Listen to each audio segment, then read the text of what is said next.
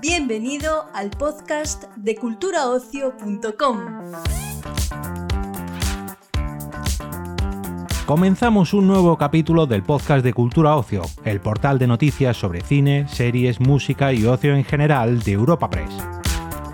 En esta ocasión te ofrecemos una entrevista con la actriz Ana Castillo con motivo del estreno de la película Nowhere en la plataforma Netflix. En esta cinta, dirigida por Albert Pinto, Ana Castillo interpreta a Mia, una mujer embarazada que, junto a su marido, huye de un país totalitario escondida en un contenedor de mercancía. Tras ser separada de su pareja, Mia tratará de sobrevivir y de salvar a su bebé a la deriva cuando una violenta tormenta la arroja al mar. Disponible a partir de este viernes 29 de septiembre, Nowhere ofrece un reto para la actriz ya que su personaje se convierte en un héroe de acción y, según nos comenta, estos papeles normalmente se los dan más a los hombres. Escuchamos a nuestra compañera Carolina Casco en esta entrevista concedida a Europa Press. Hola Ana, ¿qué tal? Soy Carolina de Europa Press. Hola Eh, bueno, espero que me, que me oigas bien, que estoy un poquito tomadita de la voz, pero bueno, si no me dices. Yo, yo estoy igual, tía, ¿eh? estoy fatal de la garganta. Bueno, pues lo primero que te, que te quería preguntar es qué se van a encontrar los espectadores en Nowhere. Pues, ¿qué se van a encontrar? Bueno, se van a encontrar con una, con una peli eh, angustiosa, emocional, una peli que, es, que habla de supervivencia, um, a una chica que lucha por, por sobrevivir y por salvar a, a, su bebé, básicamente. Se van a encontrar, creo. No me lo había planteado todavía. ¿Qué, ¿Qué, es lo que más te gustó del guion cuando lo leíste?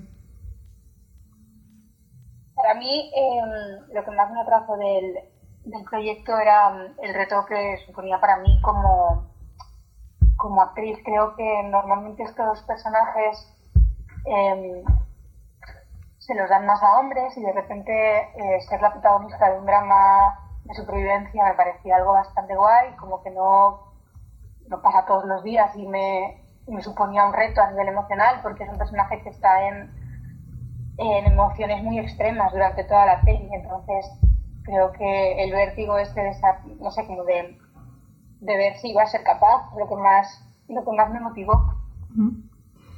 Bueno, quería preguntarte también, ahora que está habiendo como muchas noticias de crisis migratoria y demás, y que oímos muchas historias de, pues, de gente que está a la deriva ¿no? para ir a otro país, ¿cómo crees tú que, que va a recibir el espectador una historia en la que se invierte un poco el papel, ¿no? En la que hay un personaje occidental, pues, eh, eh, en ese papel, ¿no? ¿Cómo crees que lo va a recibir el público?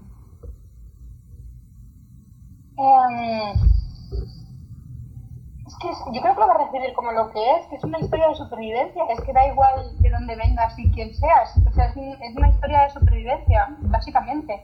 De todas maneras, creo que en esta peli el quiero decir, yo he hecho, he hecho otros proyectos que tienen que ver con, con esto mucho más y que tienen mucho más contenido social, como puede ser Mediterráneo, que hablaba de Open Arms. En este caso, eh, creo que esta peli utiliza un poco el contexto para hablar de, la chica dentro del contenedor, pero no es en torno a lo que gira la película.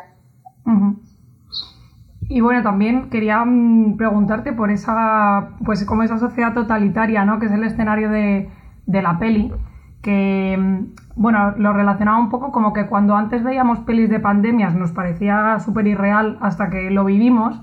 Y ¿tú crees que el espectador va a conectar con, con la peli en ese sentido de, pues de llegar a pensar que puede ser algo real o, ese, que, que, pueda sentir ese miedo, ¿no? El espectador.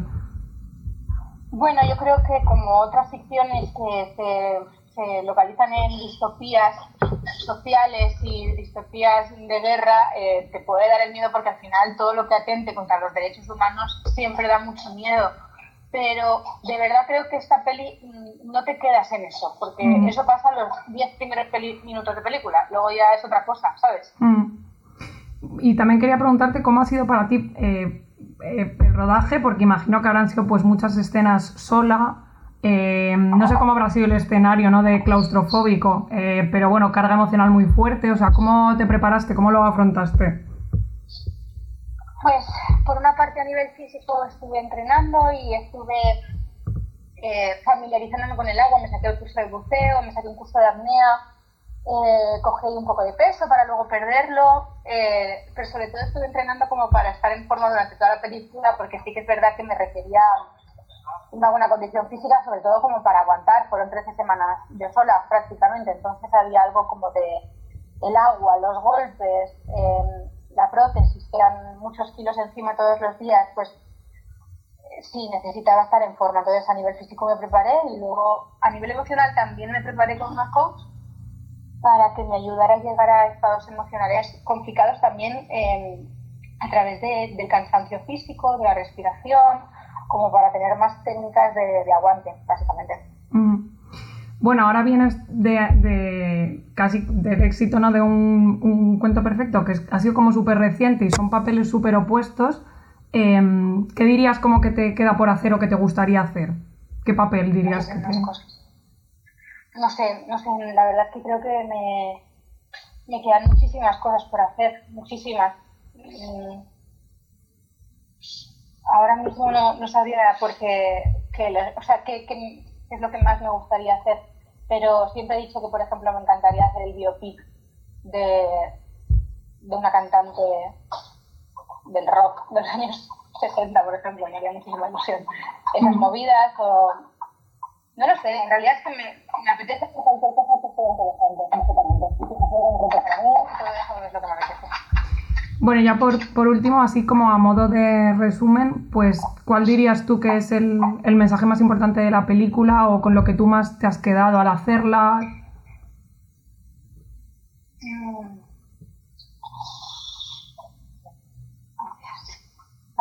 Mm. Para mí tiene que ver con, para mí tiene que ver con la superación, con la superación, con la lucha y con, con no sé, con, con la superación personal, el no abandonar, el, sacar fuerzas de donde no las hay. En este caso es como muy evidente porque eh, hay un bebé de por medio, pero para mí el, el, viaje real que hace el personaje tiene que ver con, con la superación, con el perdonarse y con el no abandonar.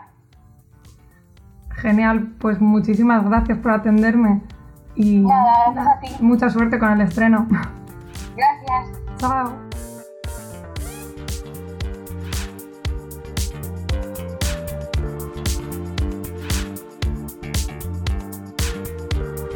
Despedimos esta entrega del podcast culturaocio.com invitándote a descubrir el resto de episodios de este podcast, así como todo el catálogo de programas de nuestra red a través de Europa Press-podcast. Recuerda, todos ellos están disponibles en las principales plataformas de podcasting.